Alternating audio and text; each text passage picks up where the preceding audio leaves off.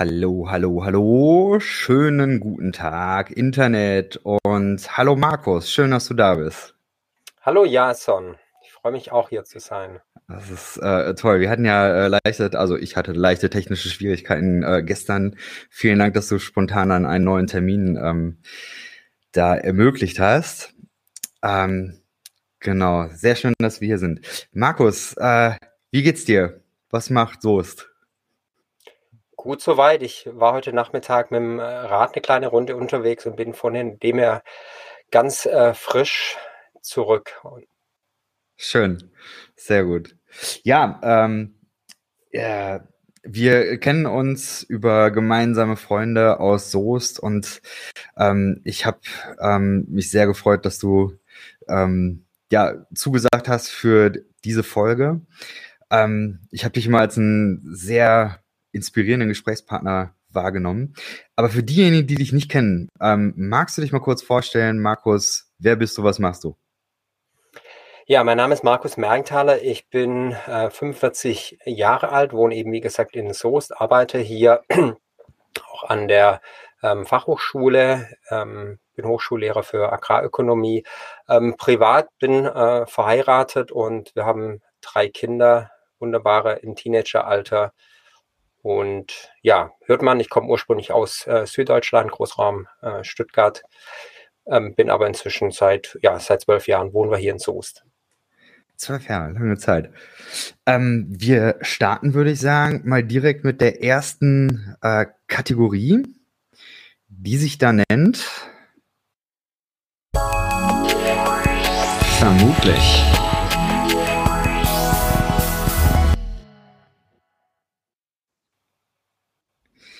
Markus, ähm, man kann deinen Namen googeln und man wird bestimmte Dinge finden und könnte bestimmte Vorstellungen von dir äh, haben und bestimmte Vermutungen ausstellen. Das haben auch einige Menschen gemacht und ähm, jetzt kommen diese Vermutungen, du kannst darauf reagieren, kannst sagen, stimmt, stimmt nicht oder kannst einen Satz zu sagen. Die ähm, erste Vermutung ist, äh, du wohnst in Soest, du bist dahin gezogen wahrscheinlich nur wegen der Kirmes. Genau, die war bekannt vorher und das hat mich dahin gezogen und ich bin, nee, also Kirmes ist super, aber wenn man von außen kommt, muss man sich da ein bisschen dran gewöhnen und sich erstmal reinnehmen lassen in die Kirmes-Faszination. Tatsächlich musste ich äh, erstmal googeln, wo Soest ist, als ich mich hier beworben habe.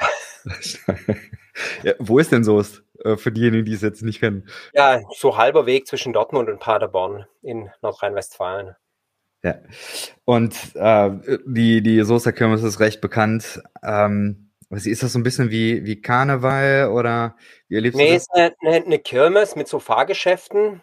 Und das Besondere ist eben, dass die in der äh, historischen Innenstadt von Soest stattfindet. Ich glaube, sie wird als die älteste oder die größte oder beides ähm, Innenstadtkirmes Europas oder der Welt bezeichnet. Also schon faszinierend, weil die Fahrgeschäfte eben ja direkt an den historischen Gebäuden vorbeigehen und die Atmosphäre schon sehr besonders. Sehr schön. Ähm, zweite Vermutung. Äh, du arbeitest im äh, Bereich Agrarökonomie und deswegen kam die Vermutung, dass du vor allen Dingen mit Männern arbeitest spannend, dass es diese Vermutung ähm, gibt. Ähm, wir haben da einen Unterschied. In der Praxis ist es tatsächlich nach wie vor so, dass ich glaube, um die 90 Prozent der landwirtschaftlichen Betrieben von formal von Männern geleitet werden. Da müsste man aber ein bisschen genauer hinschauen, weil viele eben auch von Ehepaaren äh, geleitet werden hm. und da die wirtschaftliche und rechtliche Verantwortung oft gleichberechtigt geteilt ist. Von dem her sagt, diese Zahl spiegelt aus meiner Sicht nicht ganz die Realität äh, wider. Aber das ist die offizielle Zahl und da würde ich sagen, äh, gibt es ein gewaltiges Problem. Ähm, in unserer Studierendenschaft ähm, ist es ein bisschen ausgeglichener. Also wir haben einen Frauenanteil, der so relativ äh, stabil seit Jahren zwischen 30 und 40 Prozent äh, schwankt. Also wir sind vom Studienfach her, würde ich sagen, ja, nicht ganz paritätisch. Wir würden gerne noch ein bisschen höher kommen, klar, aber ist nicht so einseitig, wie, wie man vielleicht oder wie offensichtlich vermutet wurde. Wobei ich nicht weiß, ob es auf Studienfach äh, bezogen war oder auf die äh, Praxis draußen. Hm.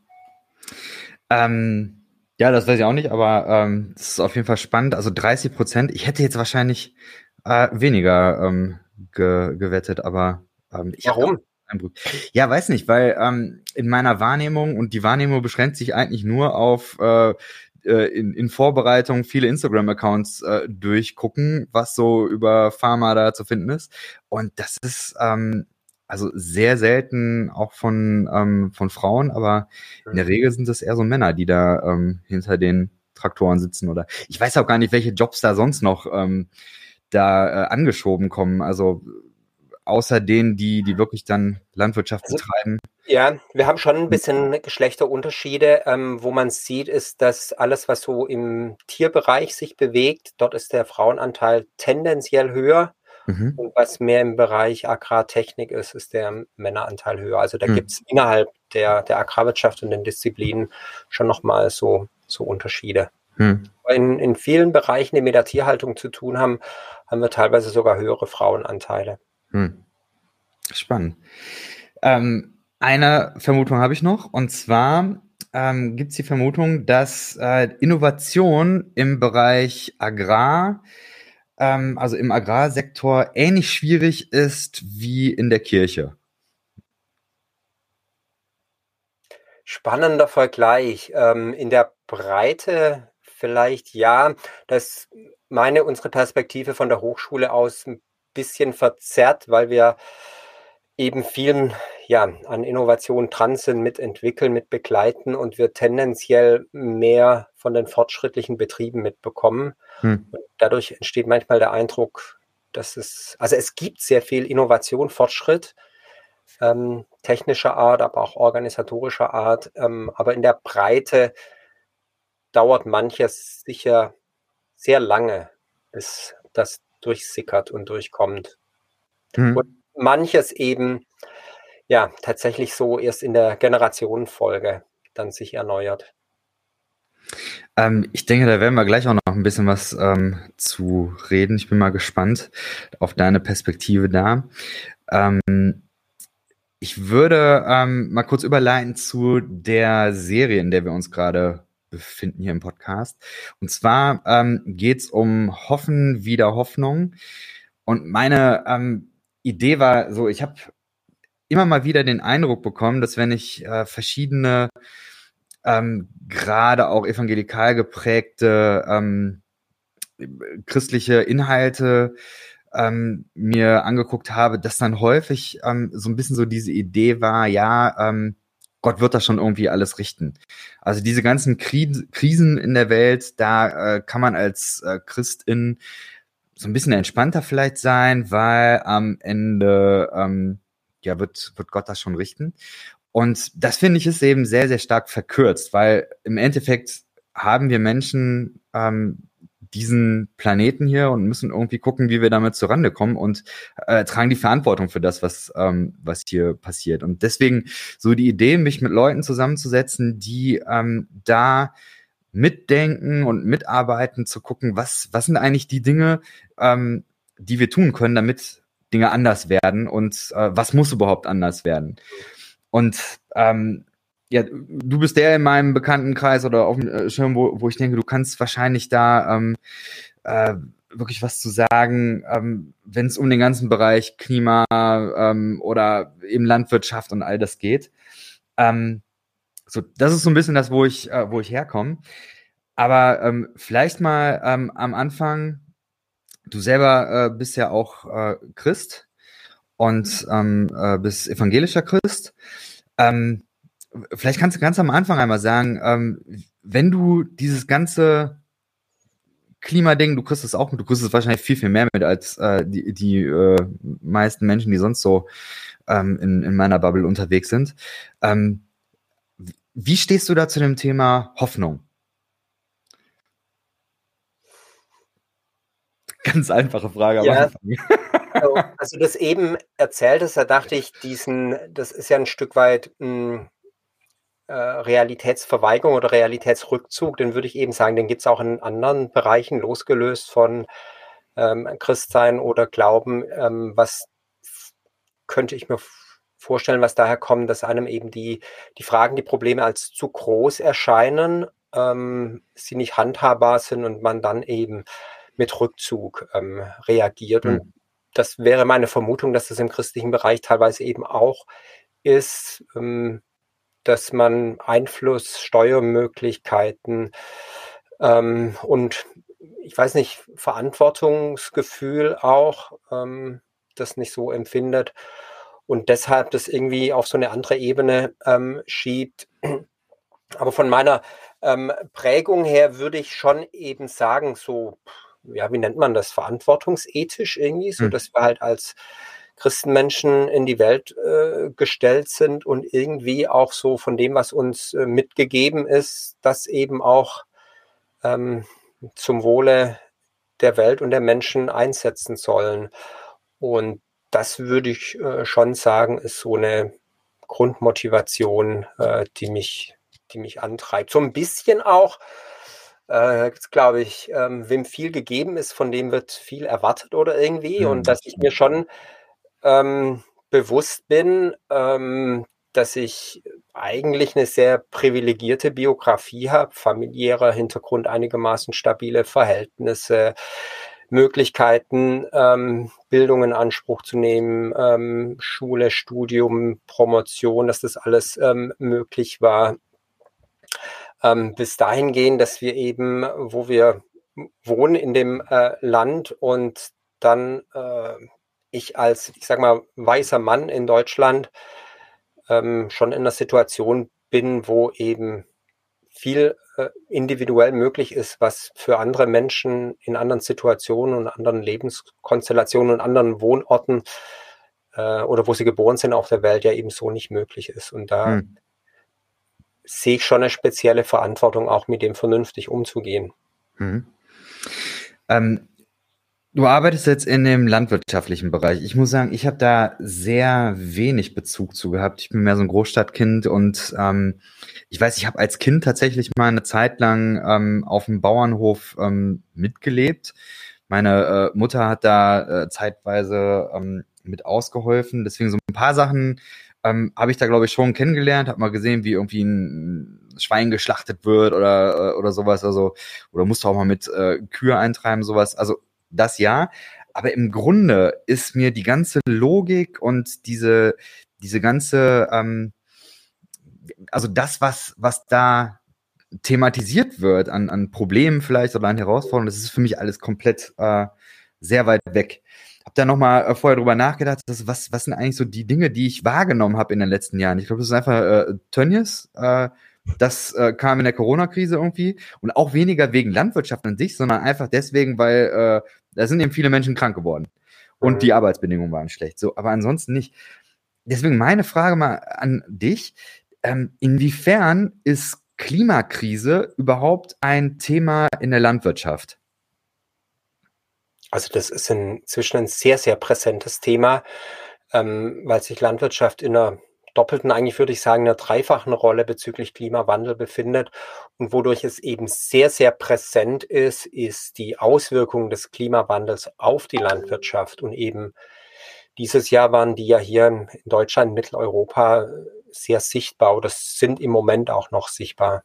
Und äh, dadurch ist es eigentlich sehr, sehr präsent von den Auswirkungen her, aber auch von der anderen Seite her im Sinne der Landwirtschaft als Verursacherin.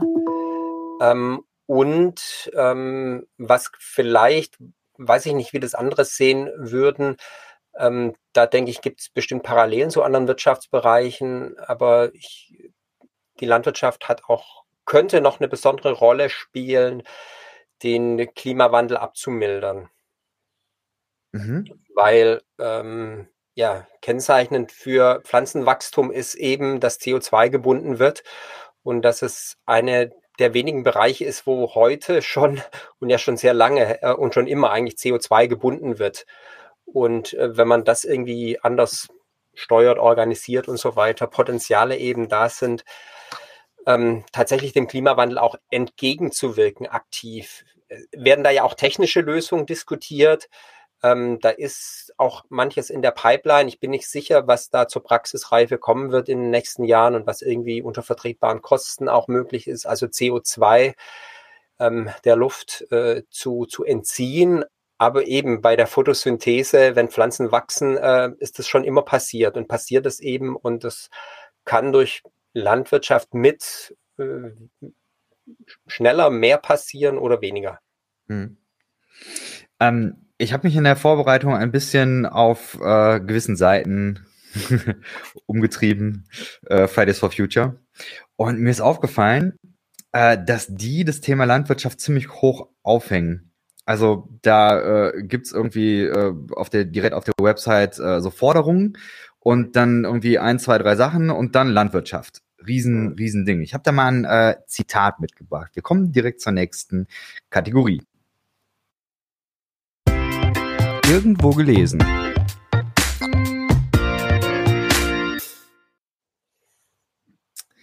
Fridays for Future schreibt folgendes. Im Bereich der Landwirtschaft können wir als Gesellschaft entweder einen großen Schritt Richtung Klimaschutz und Klimagerechtigkeit tun oder aber weiterhin die Klimakatastrophe anheizen. Momentan trägt die Landwirtschaft zu einem erheblichen Anteil an den globalen Treibhausgasemissionen bei, ist jedoch andererseits ein Sektor, der sehr stark unter den Auswirkungen der Erderwärmung leidet.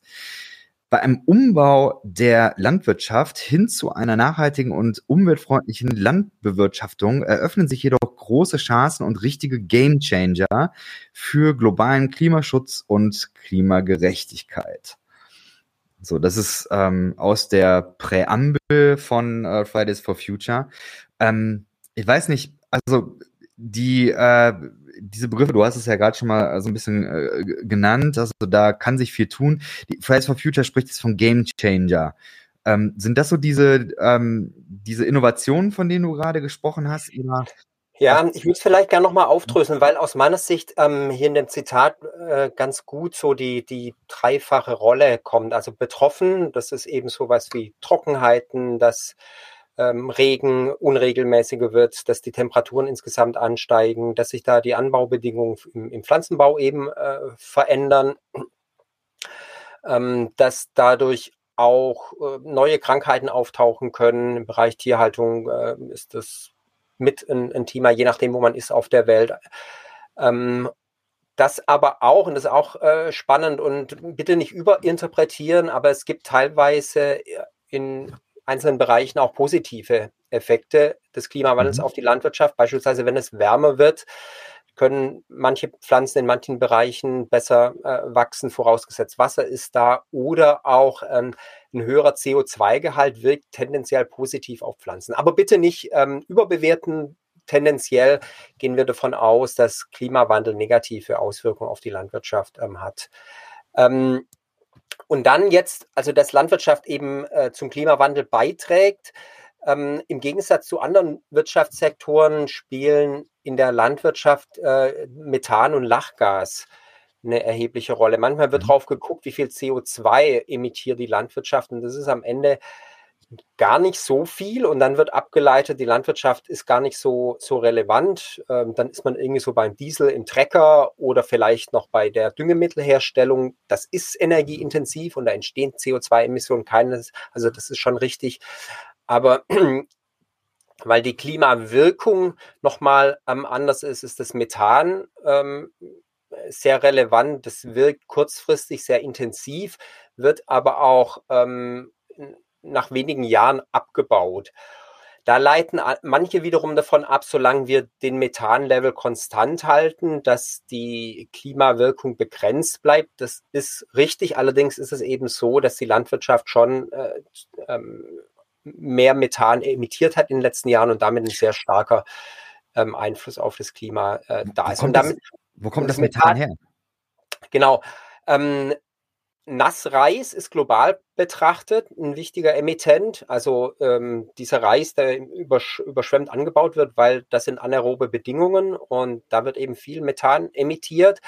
Und was aber hier für unsere Breiten äh, gerade viel ähm, entscheidender ist, ist die Fermentation in äh, Kuhmägen. Also bitte nicht, es ist nicht der Pups, das wird manchmal in Medien so ja. dargestellt, sondern es ist eben, was vorn rauskommt. Ähm, die Art und Weise, wie Wiederkäuer verdauen, ähm, produziert eben äh, Methan. Und das ist ähm, aus der Landwirtschaft betrachtet, die hier in unseren Breitengraden äh, der die Hauptursache oder die, die Hauptherkunft von Methan. Und dann haben wir eben noch das Lachgas. Das ist in anderen Wirtschaftsbereichen, spielt das auch praktisch keine Rolle. Ähm, das entsteht bei der Umsetzung von Nährstoffen im Boden. Ähm, also wenn Stickstoffdünger ähm, umgesetzt wird in eine Form, dass es Pflanzen aufnehmen können, dann entsteht je nach Bodenverhältnisse, wie feucht und wie viel Luft da drin ist und wie die Temperaturen sind, Lachgas. Und das ist eben auch ein sehr klimapotentes ähm, Gas. Und das ist mit einer der Schwierigkeiten in der Landwirtschaft, dass wir eben keine Punktquellen haben. Also bei einem Kohlekraftwerk, da kannst du sozusagen in Schornstein die CO2-Sonde reinhalten und dann weißt du, wie viel CO2 mhm. da rausgeht. Und wir haben halt sehr viele diffuse Quellen. Das diffuseste ist eben dieses Lachgas, das irgendwie auf den Feldern draußen entsteht, aber bei dem wir auch nach wie vor große Schwierigkeiten haben, das sicher zu bestimmen. Also die Mengen, also dass es so ist, ist keine Frage. Aber unter welchen Bedingungen und wie man das reduzieren kann, ist, ist nach wie vor eine große Herausforderung. Und was wir eben beim Methan mit der, mit der Tierhaltung haben, ist eben ähnlich diffus und ist deshalb ähm, auch von der also um es steuern zu können, müsste man es ja erstmal vernünftig messen können. Und das ist eben, warum viele Klimaschutzmaßnahmen, die so an der Landwirtschaft ansetzen, auch schwierig sind, die punktgenau anzusetzen. Hm. Okay. Ähm, jetzt bei dem Fridays for Future Zitat äh, kommt ja dieses Game Changer drin. Genau. Ich habe ähm, online so ein bisschen recherchiert und äh, da kam immer wieder dieser Begriff Agrarwende. Hm. Ähm, so, von dem, was du jetzt gerade so erzählt hast, also ich meine, Rinder äh, Reis, Stickstoff in ähm, oder Lachgas in, in den Feldern. Also äh, ich kann mir nicht vorstellen, jetzt mal als, als Laie, wo soll da was wende, ge, gewendet werden? Ja. Also was bedeutet Agrarwende? Ja. Was, was meint das? Also diese, Genau, also der Begriff Agrarwende, da müsste ich in meiner Branche aufpassen, der ist hoch umstritten und okay. manche würden da bei diesem Begriff schon aus der Diskussion aussteigen. Ähm, der Begriff Transformation ist inzwischen auch schon mit Vorbehalten belegt. Mhm. Ähm, so in der Branche spricht man am ehesten noch von einer Weiterentwicklung. Also mhm. was eben impliziert, wir sind auf dem Weg und jetzt geht es eben weiter. Und klar, wir haben uns schon immer weiterentwickelt und entwickelt uns weiter. Ähm, aber das ist so ein bisschen Begriffglauberei. Ähm, aber was du ansprichst, ist schon eine Thematik der Landwirtschaft, dass wir im Gegensatz zu anderen Wirtschaftssektoren uns eine völlige Dekarbonisierung, also die Emissionen auf Null äh, zu fahren, eben unter derzeitigen technologischen Bedingungen eigentlich nicht vorstellen können. Also weil hm. eben bestimmte biologische Prozesse per se ähm, Emissionen ähm, verursachen. Und dann sind wir eher in dem Bereich, wie kann man das eben effizienter äh, gestalten, ähm, in der, in der Rindmilchviehhaltung, dass man eben Futter einsetzt, bei denen es weniger Methanemissionen gibt. Ähm, Reis, dass die Hö Erträge pro Methanemission eben höher ist. Ähm, und das ist, was eben so aus der Landwirtschaft heraus dann auch argumentiert wird, warum der Beitrag begrenzt bleiben könnte, auch nur weil eben eine, also ohne Emissionen geht's halt nicht. Die biologischen, also wir können halt nicht die biologischen Grundgesetze außer Kraft setzen. Hm. Und man, wenn irgendwie nichts in das System dazukommen würde, man tatsächlich zumindest langfristig auch sagen können, sind, das sind ja natürliche Kreisläufe auch. Also dieses Methan, das emittiert wird, wird abgebaut und wird ja dann über CO2 wieder im Futter aufgenommen ähm, und ist sozusagen ähm, ein Kreislauf. Das heißt, wenn die Tierzahlen gleich bleiben und langfristig ist das tatsächlich auch nicht falsch. Problem ist eben nur, dass die Tierbestände in der Vergangenheit eben weltweit gewachsen mhm. sind und dass wir dadurch eben inzwischen auf einem Niveau angekommen sind, das halt problematisch ist, beziehungsweise man könnte es andersrum wenden. Wenn es uns gelingen würde, Methan zu reduzieren, könnten wir relativ schnell auch einen kühlenden Effekt erreichen. Das ist ja ein Problem beim CO2. Wir haben, sehen ja heute die Wirkung von dem, was vor 15 oder 20 Jahren emittiert wurde. Und selbst wenn wir heute CO2 sofort auf morgen auf Null zurücknehmen würden, würde es die nächsten 10, 15 Jahre erstmal weitergehen. Hm. Äh, wir würden die Effekte erst mit einem zeitlichen Verzug sehen. Und bei Methan kann man schneller Wirkung erzielen. Deshalb erwarte ich eigentlich, und man hat es bei der letzten ähm, Klimakonferenz, wo war die? In Glasgow, glaube ich, in Großbritannien, ähm, gab es einen, einen, speziellen Fokus auch auf Methan, weil das inzwischen angekommen ist in der Klimapolitik, um dass, dass man die unterschiedlichen Klimagase auch unterschiedlich behandeln muss und dass wir eben bei, bei Methan einen Hebel haben, um schnell auch Wirkung zu erzielen. Und da kommen dann eben die Konflikte auf. Also weil es im Wesentlichen darum dann gehen würde, global betrachtet, ähm, die, die Tierbestände, die Tierzahlen zu, zu reduzieren. Mhm. Und das in der Branche natürlich hoch umstritten ist. Hm. Okay, ja, ähm, das ergibt Sinn. Also das ist dann quasi der, äh, der Kampf, der dann ausgetragen wird. Ähm, weniger Fleisch, äh, eigentlich auch weniger Reis. Also ist das auch ein Thema?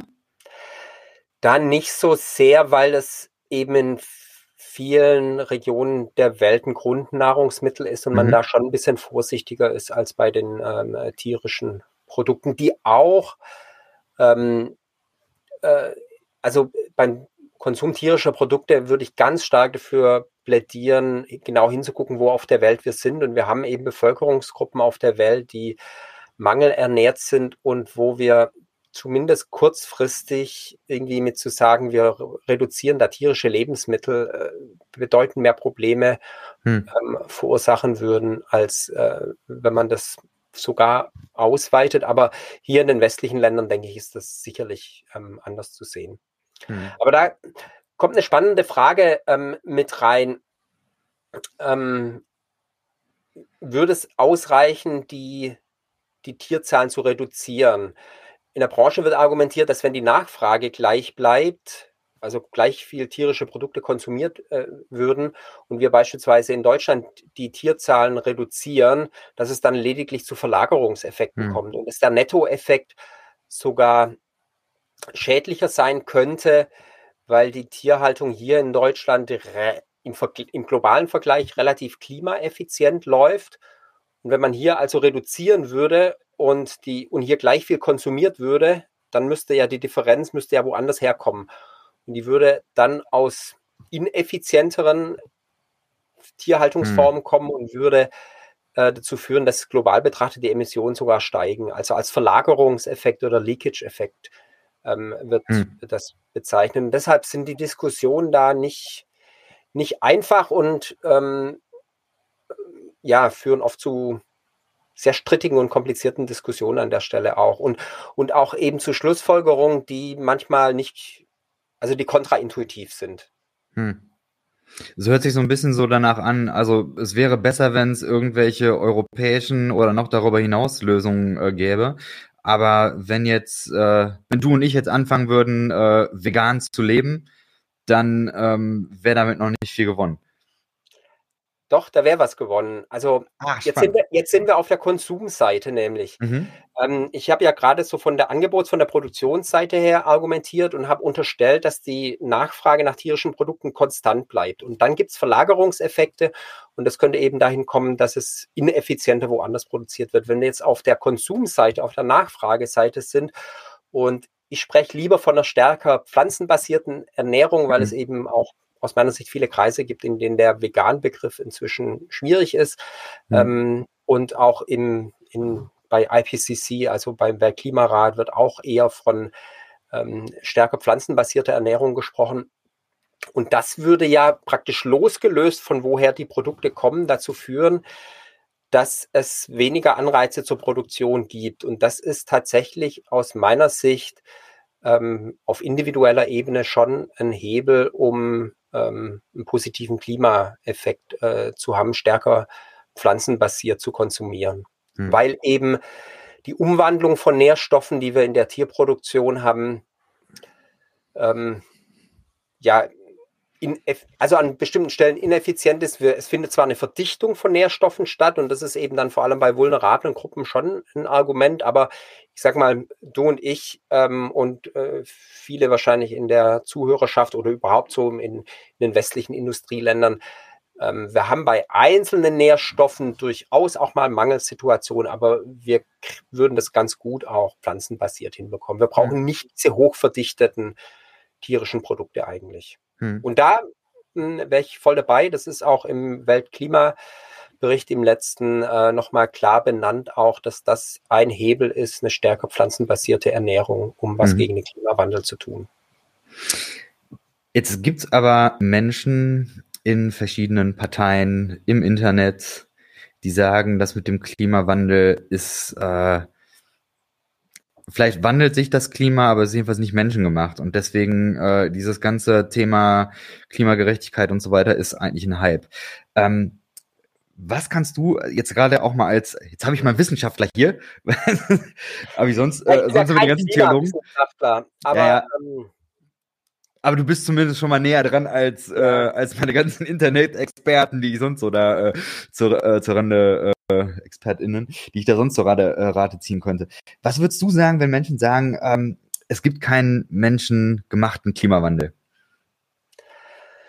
Also man könnte irgendwie so ganz äh, krass irgendwie sagen mit äh, Leuten, die irgendwie meinen, die Erde ist eine Scheibe, was will ich mit denen diskutieren? Also ich, hm bin eben kein Klimawissenschaftler und ähm, würde da irgendwann auch an, an Grenzen kommen, das im Detail zu erklären. Aber ich halte das für so einen weitgehenden Konsens inzwischen, dass es echt schwierig ist, ähm, da irgendwie dagegen äh, zu halten. Und ich würde dann eigentlich mal gucken, eben Hintergrund, weil, warum wird so argumentiert und ähm, das, ja, wahrscheinlich wird man es darüber erklären können hm. auch. Aber die, die naturwissenschaftliche Grundlage hier in Frage zu stellen, also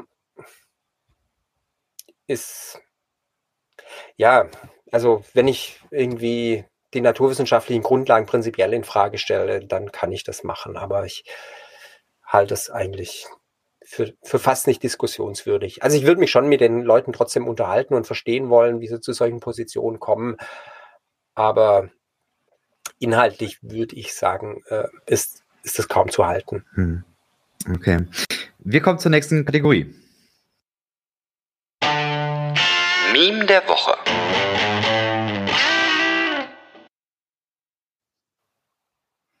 Ich habe es leider nicht geschafft, das zur Abstimmung zu bringen. Deswegen ist es jetzt mein Meme der Woche.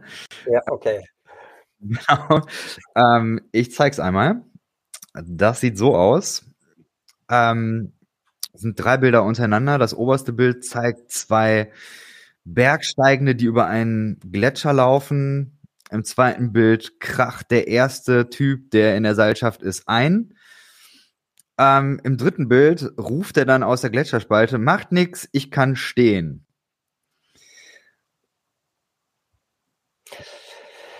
Mhm. witzig, muss ich selber bin mal in einer Gletscherspalte eingebrochen. Ähm, oh. Ja, ja, es ist nicht, nicht Schlimmes passiert. Ich konnte auch quasi äh, stehen, aber es hatte mehr damit zu tun, dass, äh, dass da einfach noch genug Eis drüber war. Aber auch da, äh, da hieß es eben, ja, ähm, das war damals der Aletsch-Gletscher und da konnte man immer schon sehen, wie die ganzen ähm, Bilder über Jahrzehnte ähm, einfach immer grauer wurden, immer weniger Schnee und Eis und einfach brutal, äh, dass das alles, alles schmilzt. Ich, ich mochte aber äh, irgendwie daran so ein bisschen, es macht ja nichts. Es macht ja nichts. Und äh, da meine Frage, also was, äh, einfach, ob du darauf reagieren kannst, diese, diese Einstellung, Klimawandel, ja, macht ja nichts.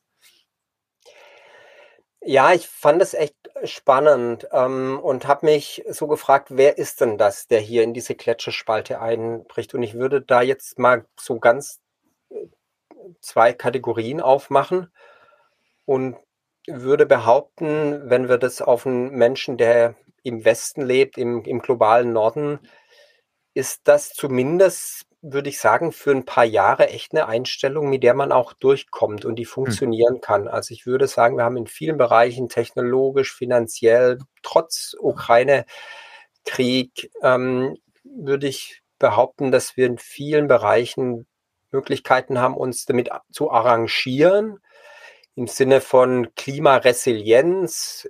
Also bildlich gesprochen, wir machen eben die, die Staudämme noch ein bisschen höher ähm, und ähm, isolieren äh, oder schaffen es eben im, im, Sommer irgendwie Schatten zu schaffen und wir können uns oder können in der Landwirtschaft eben bewässern. Wir schaffen es, ähm, die Sorten anzupassen, dass die auch mit höherem Klima und weniger äh, Regen zu, zurechtkommen und dass man da zumindest für einige Jahre, würde ich sehen, könnte das noch hinhauen. Ähm, mittel- bis langfristig, glaube ich, wird es auch schwierig werden. Aber wenn wir das eben auf den größeren Teil der Weltbevölkerung sehen, im, im globalen Süden, hat es eben was sehr Zynisches, weil mhm. die brechen an oder sind in vielen Bereichen da schon eingebrochen und die heben da eben nicht mehr äh, fröhlich die Finger hoch und äh, sagen, hallo, alles, alles easy. Also wenn man jetzt eben, das war bei uns ja gar nicht so stark in den Medien, aber wir haben ja Wahnsinnsüberschwemmungen in ähm, Pakistan war es, glaube ich, mhm. da, wo so ein heftiger Monsun jetzt eben dieses Jahr war. Oder das war ein bisschen in den Medien die Trockenheit in, in Ostafrika. Ähm, aber wir haben ja viele Teile der Welt, wo Klimawandel ja irgendwie keine abstrakte Diskussion ist. Oder zu sagen, wir haben dieses Jahr ein bisschen trockene Felder oder es ist dieses Jahr ein bisschen heiß und sondern wo das wirklich heute schon existenziell ist. Ähm, und ja, da, da hebt eben niemand fröhlich den Finger aus der Gletscherspalte und sagt, ja, alles okay, ich kann ja noch stehen, sondern da, die können eben viele schon jetzt nicht mehr stehen und, und das, denke ich, wird noch mehr zunehmen und spitzt mhm. sich zu. Und da haben wir schon ein Gerechtigkeitsproblem. Also das ist jetzt Werten nicht mehr rein deskriptiv, aber äh, wenn du in Pakistan von der Überschwemmung betroffen bist und man eben, ich meine, das sind Modellrechnungen, aber man kann ja eben Wahrscheinlichkeiten angeben, wie wahrscheinlich ist es, dass so eine Überschwemmung mit und ohne Klimawandel zustande kommt und eben klar ist, das ist eben durch den Klimawandel sehr, sehr viel wahrscheinlicher dadurch und ist wahrscheinlich darauf zurückzuführen. Und du fragst dich jetzt eben da, wir haben als Land, ich weiß nicht, niedriger einstelliger Prozentbereich zum globalen CO2-Budget beigetragen, aber wir tragen überproportional an den Konsequenzen ja, dann ist es eben nicht mehr ein fröhliches aus der Gletscherspalte rausrufen, alles okay, ich kann ja noch hm. stehen. Hm. Die stehen eben nicht mehr. Hm. Ja. Äh, das ist eigentlich eine gute Überleitung zur nächsten Frage. Ähm, siehst du irgendwie einen Zusammenhang zwischen Klimakrise und äh, Christentum? Spannende Frage. Ähm, ich habe so einen Eindruck, dass so im Christentum und, und was ich so wahrnehme, ist irgendwie, also von den Menschen her betrachtet, soziologisch betrachtet, halt irgendwie gesellschaftliche Verhältnisse widerspiegelt. Und da irgendwie die Frage, soll jetzt nicht zynisch klingen, aber die Frage auch sein könnte, hat ähm, Fußball was mit Klima zu tun? Ähm, und dann guckt man sich alle an, die irgendwie Fußball spielen oder damit was zu tun haben und wenn man mhm. feststellt, es ist irgendwie die Breite der Gesellschaft und da ist irgendwie äh, keine besondere Rolle. Man, ich weiß es nicht, das ob man eben, wenn man eben Theologie, theologische Entwicklung dahinter irgendwie sieht, ob es da in die eine oder die andere Richtung ähm, ist. Ich würde ja sagen, eben Christentum hat viele Befreiungsbewegungen eigentlich mhm. im Nachhinein mitgetragen, aber nicht forciert. Also wenn man irgendwie an ähm, Sklavenbefreiung, an die ähm, ähm, äh, Frauenbewegung eben denkt, das waren ja aus meiner Sicht eben nicht wirklich Befreiungsbewegungen, die aus der Christenheit heraus wirklich forciert und getragen wurden. Klar, bei der Sklavenbefreiung wird irgendwie so auf den Wilberforce ähm, mhm. verwiesen, aber das war ja nicht, nicht Mehrheit oder die Christenheit in der Breite. Und deshalb denke ich irgendwie so bei Klima auch, ja, die Christenheit oder die Kirchen, die, die bewegen sich da irgendwie mit, aber man, ich würde irgendwie so aus meiner Alltagserfahrung meinen, dass man da so das komplette Spektrum dessen hat, was man sonst in der Gesellschaft eben auch findet.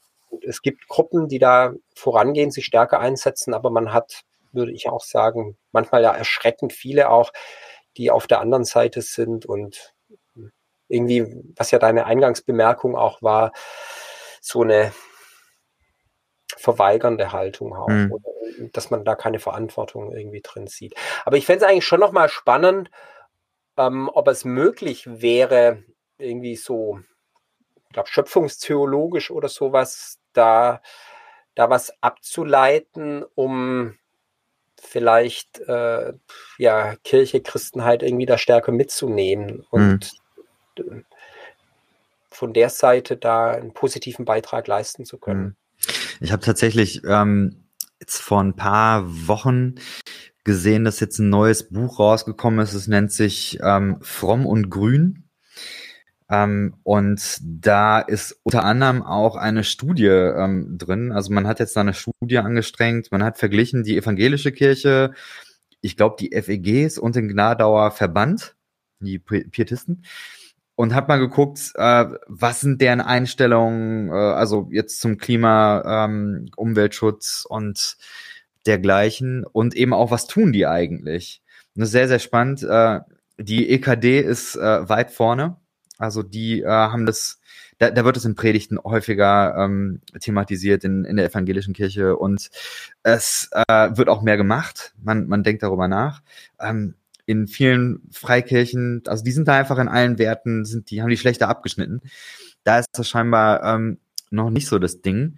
Ähm, ich, ich meine, es gibt diesen Satz auf der ersten oder zweiten Seite der Bibel, ist eben der Auftrag, äh, die Schöpfung bebauen und bewahren. Ähm, ich habe da äh, gerade mal noch ein, äh, fällt mir gerade auf, es gibt nämlich äh, noch ein Zitat. Das mal im rein. Ähm, in der Bibel heißt es, und Gott der Herr nahm den Menschen und setzte ihn in den Garten Eden, dass er ihn bebaute und bewahrte.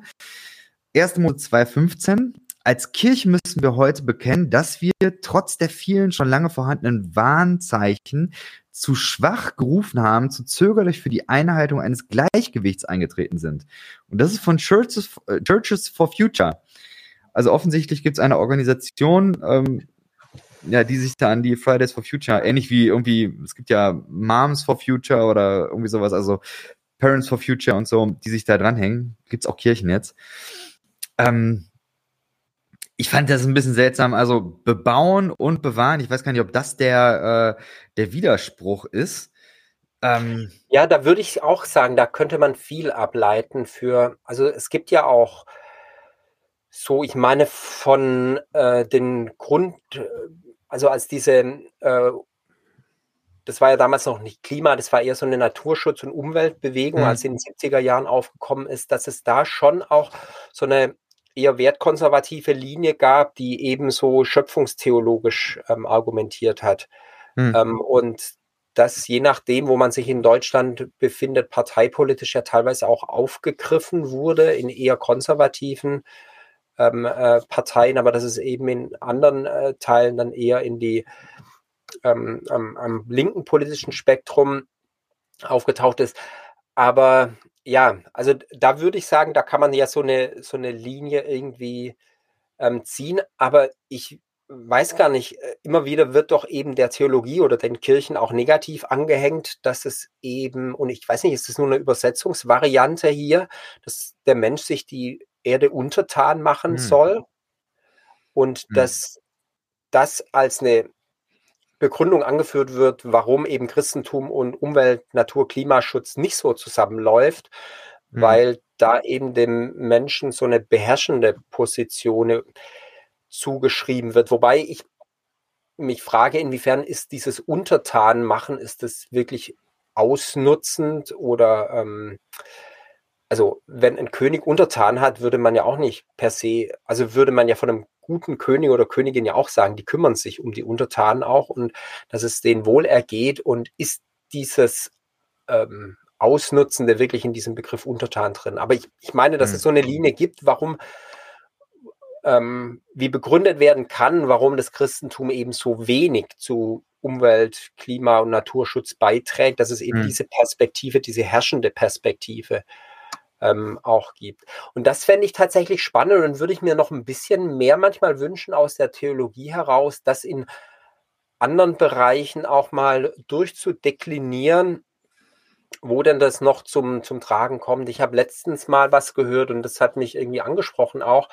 Ähm, irgendwo im, im Neuen Testament war das, glaube ich, dass eben die Erde oder die Schöpfung oder die Tiere auch seufzen mhm, unter ja. dem Bösen in der Welt und ähm, ja, dass wir als Menschen insgesamt mit der Natur, mit der Umwelt und auch, das fände ich auch nochmal sehr spannend, eigentlich die, die Tiere hier separat zu betrachten, mhm. äh, dass wir irgendwie da gemeinsam im Boot sitzen und gemeinsam leiden und damit irgendwie so eine Solidarität ja eigentlich angelegt wäre. Und wo eben in irgendeiner Form eine, je nachdem, wie man das interpretiert und versteht, irgendwie eine bessere Welt ähm, das ja mit reinnehmen würde, dass es ja mhm. nicht nur um eine bessere Welt für die Menschen geht, sondern insgesamt für alle Lebewesen. Mhm. Und meine, von daher diesen, diesen Klimaschutzgedanken zu, zu entwickeln, ähm, mhm. fände ich nochmal irgendwie spannend. Würde ich, vielleicht gibt es das auch. Ich bin ja theologisch da in der Literatur nicht so versiert, aber ähm, das fände ich mal spannend, das nochmal irgendwie aufzurollen. Mhm. Ich äh, habe einen anderen Ansatz. Eine meiner Lieblingsautorinnen ist äh, Catherine Keller, die ein ähm, Buch geschrieben hat vor einigen Jahren. Wo steht's da hinten? Ähm, Political Theology of the Earth nennt sich das. Und ihr Ansatz ist, dass sie stark mit diesem Satz arbeitet, ähm, die Zeit ist nahe, tut Buße. Ähm, und sie arbeitet daraus, dass sie sagt, äh, es gibt ein Zeitfenster was wir haben, um eben einen Unterschied zu machen. Das finde ich ist auch ein sehr äh, spannender Ansatz. Ähm, und äh, ja, aber darüber hinaus merke ich, dass äh, eine, eine große Hürde tatsächlich ist, ähm, zumindest von der Prägung, die mir so mitgegeben worden ist, ist äh, Christentum bedeutet, ähm, es ist eine Erlösungsreligion, die Menschen oder die Seele der Menschen wird gerettet durch den Glauben an Jesus und dann kommst du in den Himmel.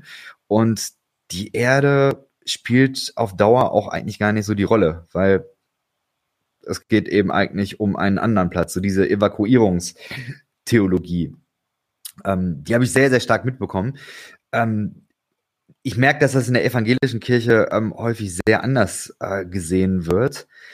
Ähm, wie, wie erlebst du das? Ja, würde ich eben auch äh, sehen, dass das in vielen Bereichen doch wir eigentlich, und, und das hat man ja so klassisch in den sozialen Bereichen auch, dass dieses, ich sag mal, dieses Erlösungswerk oder wie man das äh, eben bezeichnet, dass das schon eine innerweltige, diesseitige Dimension auf jeden Fall zumindest auch hat. Es mhm. gibt ja Richtungen, die das auch irgendwie, das Diesseitige und das Jenseitige irgendwie äh, zusammenbringen, aber man könnte das ja auch noch stärker diesseitig eben sehen und das würde ich heute eigentlich so für mich persönlich schon auch irgendwie sehen, mhm. dass das eine starke diesseitige Dimension eben hat und da eben sich eine Verantwortung ergibt, die weitergeht. Also im sozialen Bereich hat man das, würde ich sagen, ist das in vielen Bereichen der Konsens, dass man ja nicht irgendwie sagt, wir wollen nur Seelen retten für den Himmel, sondern irgendwie schon auch so diakonisch Verantwortung für die Welt und für die Menschen übernimmt. Und dann wäre eigentlich so diese Ergänzung, Erweiterung, diese Verantwortung jetzt nicht nur für Menschen zu sehen, sondern eben für die, die Schöpfung insgesamt, für die Natur, Pflanzen und äh, was ich persönlich ja eigentlich auch noch eine sehr spannende Frage finde, ob es da noch eine spezielle äh, Rolle und Verantwortung für, für Tiere gibt. Hm. Hm. Wo ich auch gewisse Ansätze sehe, aber die auch noch nicht so theologisch durchdekliniert gefunden mhm. habe. Also zum Beispiel äh, sind die Landtiere ja im Schöpfungsbericht am gleichen Tag gemacht worden wie der Mensch. Hm. Ähm, ja, ja. Ja, ich glaube, dass, ähm, ich meine, es gibt die Idee von der Gottesebenbildhaftigkeit.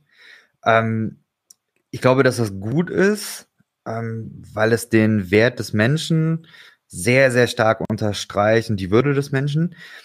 Ähm, wenn das aber gleichzeitig bedeutet, Abwertung zum Beispiel von Tieren, ähm, das ist halt eben dann ein bisschen problematisch. Und es ist ein spannender Gedanke. Es ist beides am gleichen Tag ähm, geschaffen. Und ich ähm, sehe da noch so ein hm. paar mehr, mehr Linien eigentlich. Mh. Also in diesem Opferkult, ähm, wo das Tiere töten ja irgendwie sehr stark in den religiösen Kontext eingebettet wird. Meine hm. Gedanken, den ich da mal hatte, oder eine These ist eben, dass es da doch eine sehr, sehr starke Hürde in uns eigentlich gibt, so einem Lebewesen, das uns doch eigentlich auch sehr, sehr ähnlich ist, das, dem das Leben zu nehmen, dass das eigentlich nur geht, wenn ich dem irgendwie einen, einen Rahmen auch gebe, dass das rechtfertigt und das eben doch mhm. was anderes ist, als wenn ich irgendwie einen Baum fälle oder ähm, ähm, und, und diese Dimension mal durchzudeklinieren und da genauer hinzuschauen, würde ich gerne eigentlich mal sehen noch. Mhm. Ich meine, es gibt ja im Judentum die Abschaffung der Blutriten. Ähm, und äh, ich glaube, über Jesus heißt es ja auch, dass er ähm, den Opfern ein Ende gemacht hat. Also sozusagen auch diese Linie, dass ähm, das Töten von, von Tieren eigentlich ja auch ähm, im Laufe der Bibel ähm, aufhören soll. Und ich würde jetzt mhm. eben sagen, diese, dass wir eben heute technologisch auch auf einem Level sind, wo ich würde jetzt nicht sagen für alle Menschen auf der ganzen Welt, aber ich würde sagen, in zunehmendem Anteil wir technologisch in der Situation sind, dass wir uns eigentlich ohne tierische Produkte ernähren können. Hm. Das hätte, hätte man, glaube ich, vor 50, 100 Jahren noch nicht gesagt, hm. weil wir da einfach ernährungsphysiologisch wirklich an Grenzen gestoßen wären. Aber heute ist es eigentlich möglich, ähm, ich würde nicht empfehlen, das morgen überall zu machen. Aber wir sind eigentlich da und wir könnten in diese Richtung gehen. Hm. Spannend. Ich äh, nehme die nächste Kategorie. Bullshit. Bullshit-Bingo. So, ich habe eine neue Kachel ähm, erstellt. Die blende ich mal eben ein. Und zwar haben wir wieder neun Felder und eine völlig zufällige zusammengewürfelte Zahlengeneration, äh, Generator Gedöns.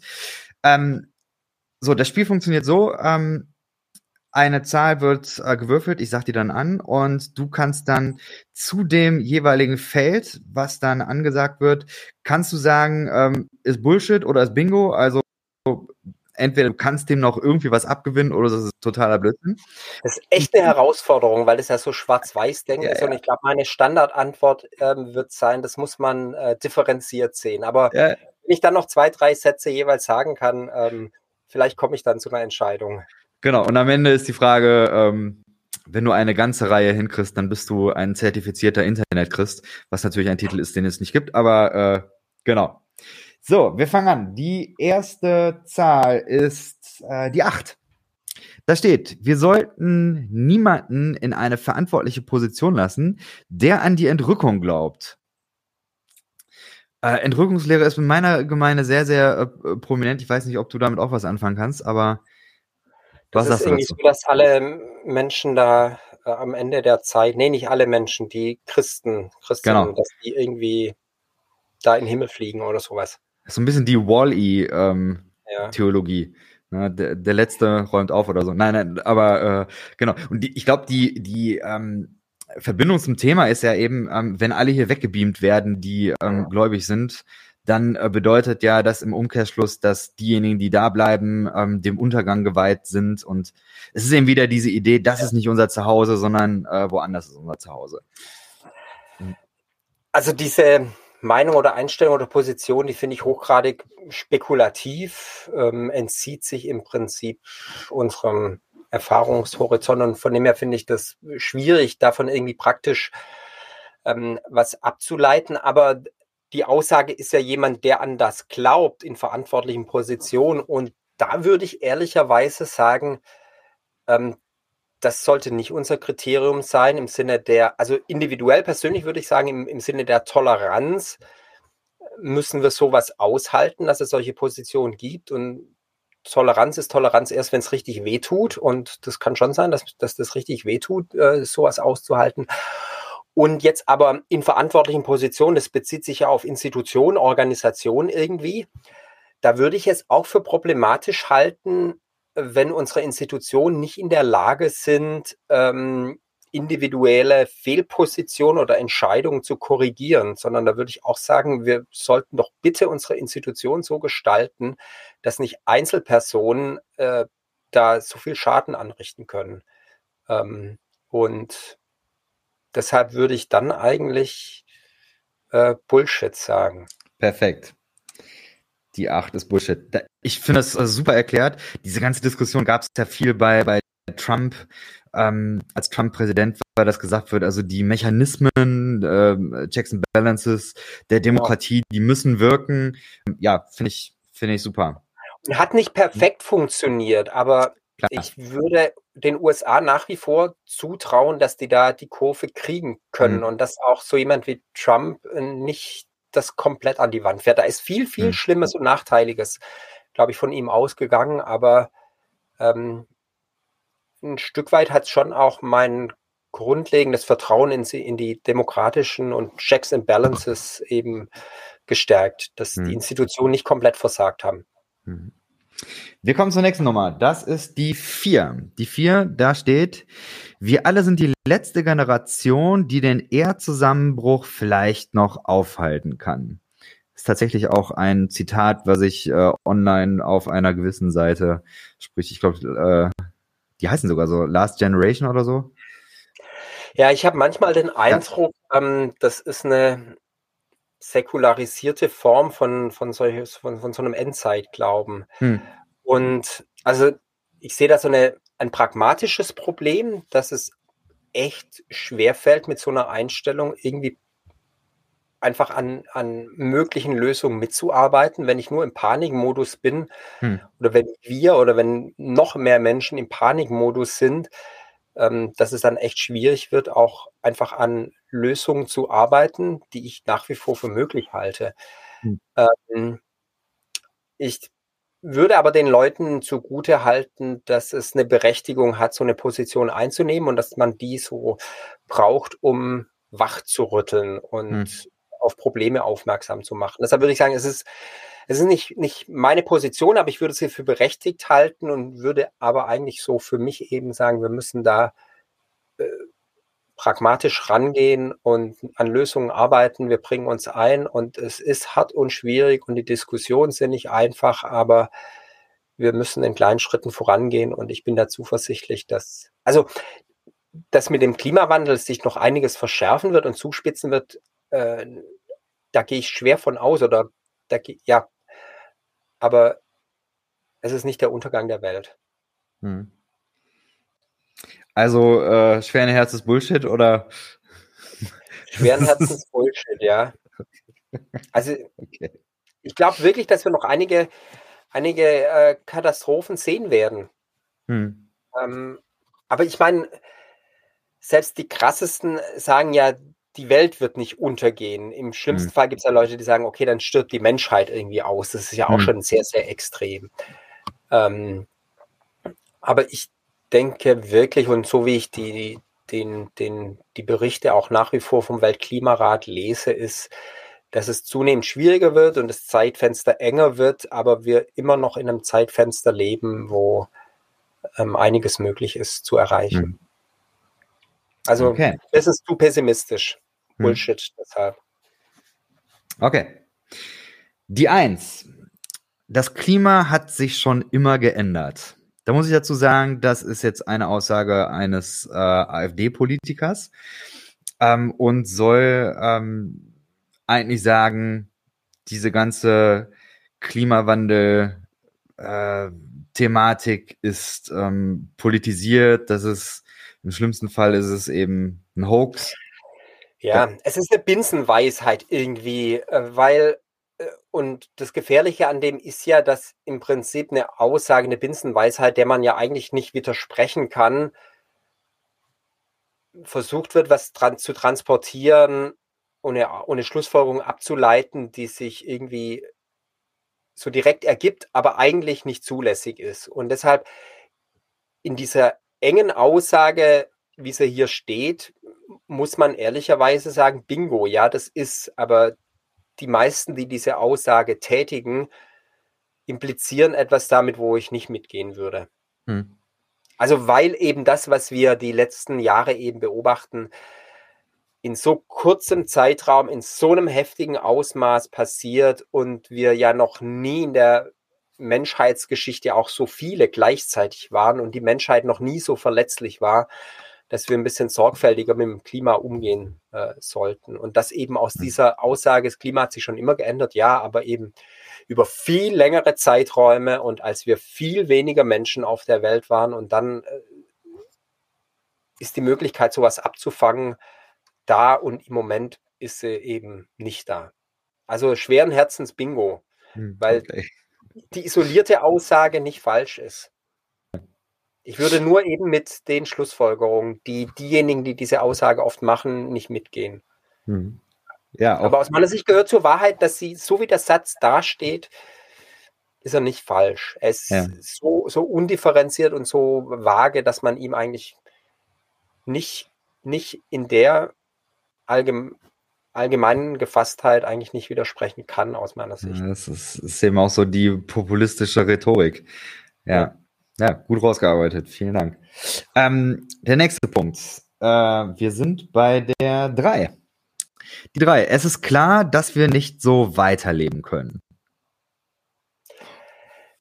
Ist von der anderen Seite her ähnlich pauschal und allgemein, dass man dem eigentlich auch nicht widersprechen kann. Ähm, aber die Ausdifferenzierung äh, fehlt eben. An welcher Stelle, wie stark, mhm. in welcher Geschwindigkeit und so weiter. Ähm, und äh, da bewegen wir ja uns. Wie, wie buchstabieren wir das durch? Aber so grundlegend ist die richtig. Man mhm. müsste auch noch mal drüber reden, wer ist wir eigentlich? Ist das die mhm. allgemeine Menschheit? Sind es wir im globalen Norden? Sind das, ist es die Kirche, die Christenheit? Ähm, aber die ist so pauschal und so allgemein, dass ich der auch auf jeden Fall zustimmen würde. Mhm. Okay. Aber auch für notwendig erachten würde, äh, was ergibt sich daraus? Hm. Okay. Ähm, ja, ich fand das, äh, ich meine, du hast es gerade bei dem Meme, hast du das irgendwie schön auf den Punkt gebracht, ist die Frage, ne, wer ist es? Also, wer hält die Finger in die Luft und sagt, genau. ja. Ja, cool. Ähm, die nächste Nummer. Wir haben die fünf. Die fünf, da steht, das bisschen, was ich tun kann, ändert sowieso nichts.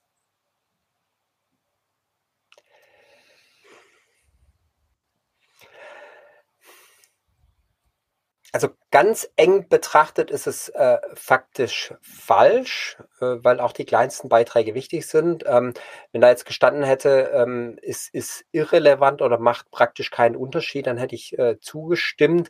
Aber dahinter steckt ja eben die Problematik, dass viele unserer Einzelhandlungen tatsächlich eben im Großen und Ganzen verpuffen.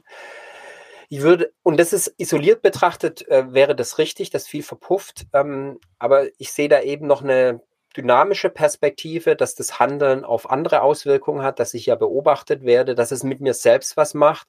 Ich fange irgendwo an einer bestimmten Stelle an, aber es verändert etwas in mir und ich mache an anderen Stellen auch was. Und weil andere mich beobachten, kann eben auch eine Bewegung entstehen. Und deshalb ähm, also nichts ist auch im engeren Sinne wirklich falsch. Also auch mhm. kleine Taten haben zwar einen marginalen Einfluss, okay, aber es, also so ist es falsch, Bullshit. Mhm. Okay. Ja, das ist, äh, das ist optimistisch.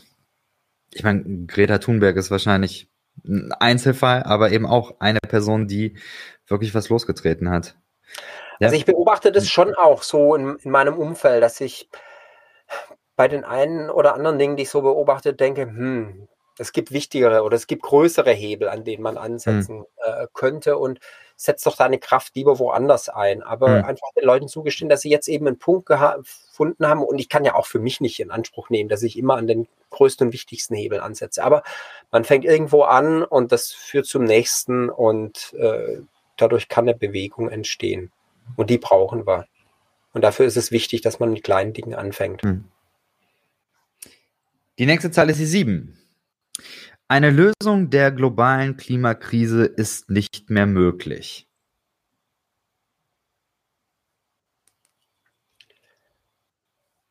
Also wir werden die Auswirkungen von der Klimaveränderung, wir stecken ja schon mittendrin, von dem her hat sich es eigentlich schon, schon erübrigt. Ähm, von dem her ist es, äh, wie war es nochmal formuliert, dass wir es also nicht, die Klimakrise nicht verhindern?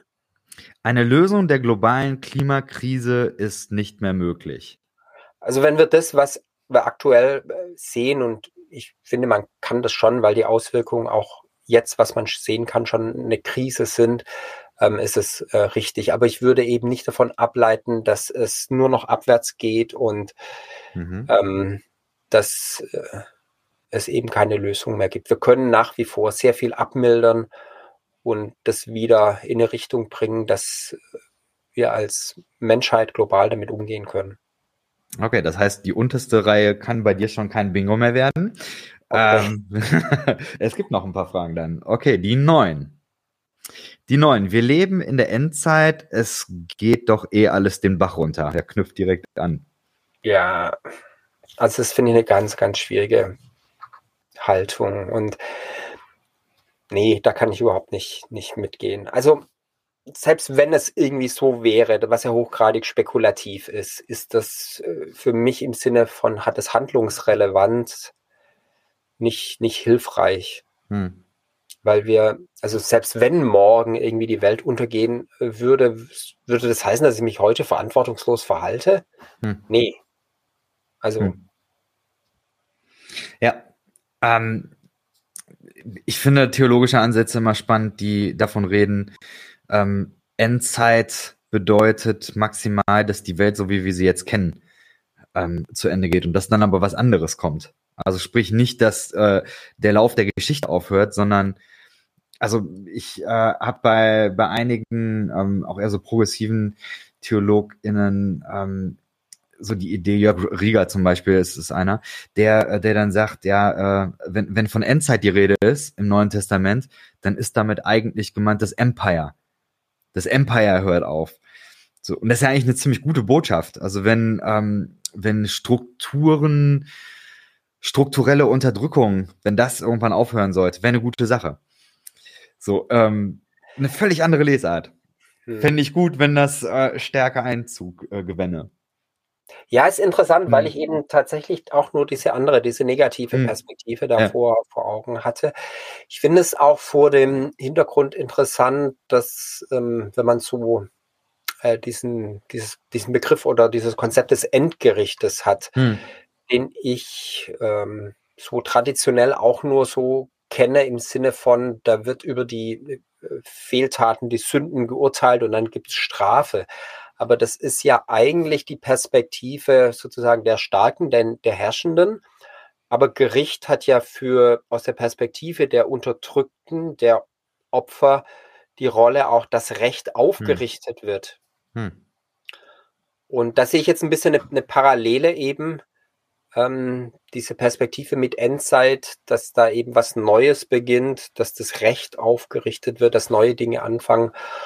Und das kann man ja punktuell sehen. Ich würde sagen, mhm. wir haben diese Befreiungsbewegung ähm, und da tut sich was. Ich finde es nur immer wieder so ernüchternd, auch zu sehen, wie es in anderen Teilen der Welt rückwärts geht und wir da so, so weit weg sind von. Mhm.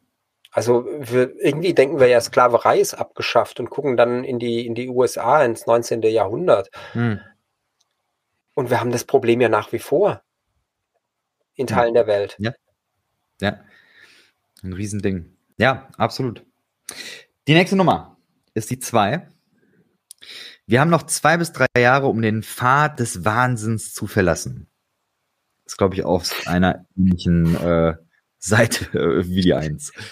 Ja, da stecken ja auch Begriffe drin, was ist jetzt mit Wahnsinn äh, gemeint und so, aber die, die Dringlichkeit äh, dahinter und ich würde auch in vielen Bereichen sagen, wir müssen uns echt sputen und ranhalten ähm, und echt Dinge auch jetzt irgendwann mal auf die Kette kriegen und wir können die nicht rausschieben. Und gerade jetzt die letzten Monate fand ich das sehr, sehr ernüchternd, hm. dass da eben mit der Begründung Ukraine und Zeitenwende und so weiter Dinge dann vermeintlich jetzt erstmal ein, zwei Jahre nach hinten geschoben wurden, aber ich eigentlich nicht äh, sehen kann, dass uns das wirklich hilft. Äh, hm. und, und wir werden, befürchte ich halt in zwei, drei Jahren wieder eine andere Begründung finden, warum wir es nochmal ein, zwei Jahre rausschieben müssen. Und, hm. und, und, das macht, und da hoffe ich einfach, dass die, die Einschläge nicht noch, also dass sie nicht noch heftiger und noch näher kommen müssen. Ich meine, wir haben jetzt mit letztes Jahr im Ahrtal ähm, haben wir so ein bisschen was gesehen, was, was hm. sehr nahe kommen kann. Und das hoffe ich einfach, dass wir da nicht so viel brauchen, dass wir Hm. nicht immer noch mal ein, zwei Jahre rausschieben. Hm. Ja, Aber, ist, aber die Aussage ist mir zu, zu kategorisch. Also wenn wir irgendwie jetzt fünf Jahre nichts hinkriegen, müssen wir halt in fünf Jahren viel, viel heftiger ran. Aber also in zwei, drei Jahren würden auch noch nicht die Schotten auf der ganzen Welt überall dicht gehen. das heißt Bullshit für die zwei. Damit wärst du tatsächlich, äh, Habe ich jetzt eine Reihe voll? du hast jetzt eine Reihe voll. Du hast Eine jetzt eine Reihe voll. Bullshit-Reihe. Ja, Okay. ich habe mir noch nicht ausgedacht, was bedeutet das, wenn man eine Bullshit-Reihe äh, voll hat. Ja. Weiß nicht, vielleicht ist man dann. Ich muss. Das können ja die äh, Zuhörenden äh, dann mal in den sozialen Netzwerken können sie dann aber diskutieren. Hm. Was für einen Titel kriegt man dann? Genau. Aber mich interessiert trotzdem noch, was du für die letzte, äh, äh, bei der letzten ähm, Nummer, das wäre die Ja. 6. Ne, Im Kern geht es um einen Generationenkonflikt. Dazu? spannender Punkt. Spannender Punkt. Ich merke, dass ich so einen Impuls manchmal in mir habe und merke aber, dass man den Generationen eben nicht gerecht wird. Ähm, Hm. So auf den Punkt gebracht, wenn man sich das Wahlverhalten der Erstwähler in der letzten Bundestagswahl anguckt, hat es ja viele überrascht, so dieses Grüne und FDP ähm, so ganz nah bei mir am Familientisch hätte ich das mehr oder weniger prognostizieren können. Ähm, also die haben ja nicht gewählt, aber so die Mhm. Sympathien gingen da tatsächlich auch so auseinander. Und, und auf der anderen Seite nehme ich schon eben bei dieser Boomer-Generation wahr, da fällt mir manches auch schwer, mit welcher Gleichgültigkeit da manche Dinge auch hingenommen werden und Dinge eben verschoben werden, so in die, Hm. in die Zukunft. Aber ich sehe da doch auch sehr viele, die die Dinge ernst nehmen und irgendwie sagen, boah, wir haben das echt lange Jahre nicht auf dem Radar gehabt, aber Hm. jetzt müssen wir da irgendwie ran. Ähm, und deshalb wollte, also ich, ich habe den Impuls manchmal, aber in, in der Realität werden wir der Lage nicht gerecht, wenn wir das auf einen Generationenkonflikt vereinfachen. Das, dazu sind die Interessen und die Ausrichtung der Menschen in diesen Generationen einfach zu heterogen und unterschiedlich. Hm. Und guter Punkt. Hm. Ja. Ich mache ganz schnell noch die letzte Kategorie. Nachgefragt. Es hat ein paar Fragen in der Online-Community gegeben. Ähm, die meisten davon hast du eigentlich jetzt schon ähm, an der einen oder anderen Stelle äh, tangiert, aber es gibt eine, die ich finde, die es einfach mal irgendwo sehr gut auf den Punkt bringt am Ende. Äh, und zwar ähm, von Simon, der fragt nämlich, gibt es eine Chance, den Klimawandel zu stoppen, wo der Mensch so egoistisch ist? Ja, auf jeden Fall, weil am Ende ist es im, im Eigeninteresse eben. Und das berührt vielleicht schon nochmal so ein bisschen die, die politische Diskussion und Ausrichtung.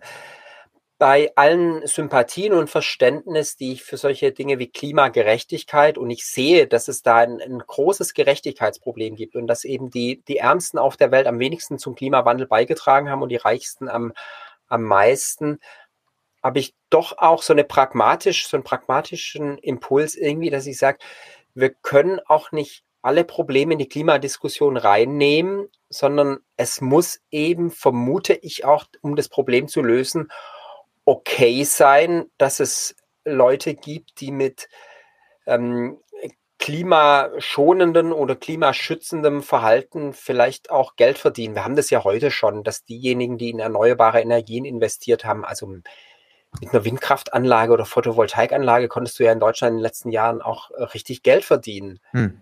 Ähm, und das wäre eben so die strukturelle Frage, ähm, dass wir eben Rahmenbedingungen schaffen, dass wir die Leute mitnehmen und dass es möglich ist, im Klimaschutz auch wirklich die Vorteile sehen. Jetzt nicht nur langfristig, so im Sinne von, äh, es äh, sichert mir mein Überleben und es sorgt dafür, dass ich nicht irgendwann an einem Hitzeschock äh, sterben muss, sondern auch im Sinne, dass wir die Rahmenbedingungen, Institutionen so gestalten, dass das da nutzen. Und es kann eben so ganz direkt sein, dass man mit Klimaschutz Geld verdienen kann. Das, sind eben Modelle, die wir zurzeit in der Landwirtschaft auch diskutieren. Dass wir sozusagen dort, wo dauerhaft äh, Kohlenstoff gebunden wird, dann in Biomasse, dass wir da finanziell auch Anreize setzen und Betriebe sozusagen dafür bezahlen, dass sie Kohlenstoff binden. Und ich denke, dass das, wenn das gut gemacht ist, sollte das eine Möglichkeit ähm, tatsächlich auch, auch sein und sollte man es nicht zu stark äh, von so Gerechtigkeitsfragen. Die, da, da haben wir auch ein Problem. Ich möchte nicht irgendwie sagen, dass äh, irgendwie mhm. die Verteilung von Reichtum und Einkommen, dass das alles völlig unproblematisch ist. Und das verschärft viele Probleme ähm, im Klimabereich auch. Aber ich habe so das Gefühl, wenn wir das alles gleichzeitig lösen wollen, ist das Rad zu groß. Und dann würde ich pragmatisch an manchen Stellen auch sagen, okay, lasst uns jetzt äh, das Klimaproblem mit Instrumenten lösen, mit denen wir vielleicht die Gerechtigkeitsfrage noch nicht gelöst haben. Hm. Aber in unserem aller Sinne äh, müssen wir solche Lösungen auch zulassen. Hm. Auch wenn das ganz große, auch wenn die Gerechtigkeitsfragen nicht gelöst werden.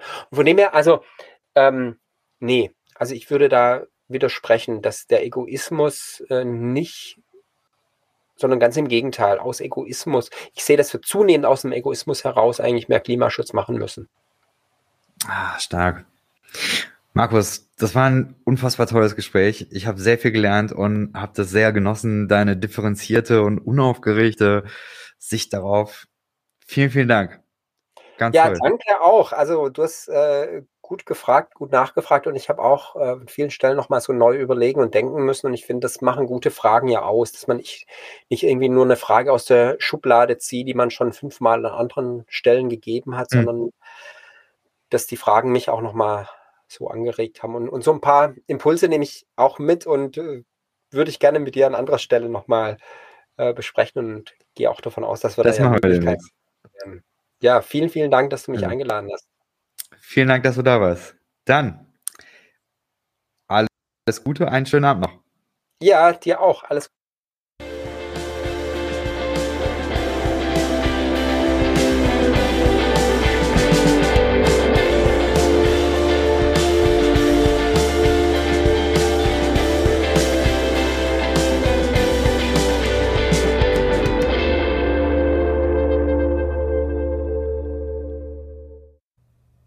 Dieser Podcast ist Teil des Ruach Jetzt Netzwerks.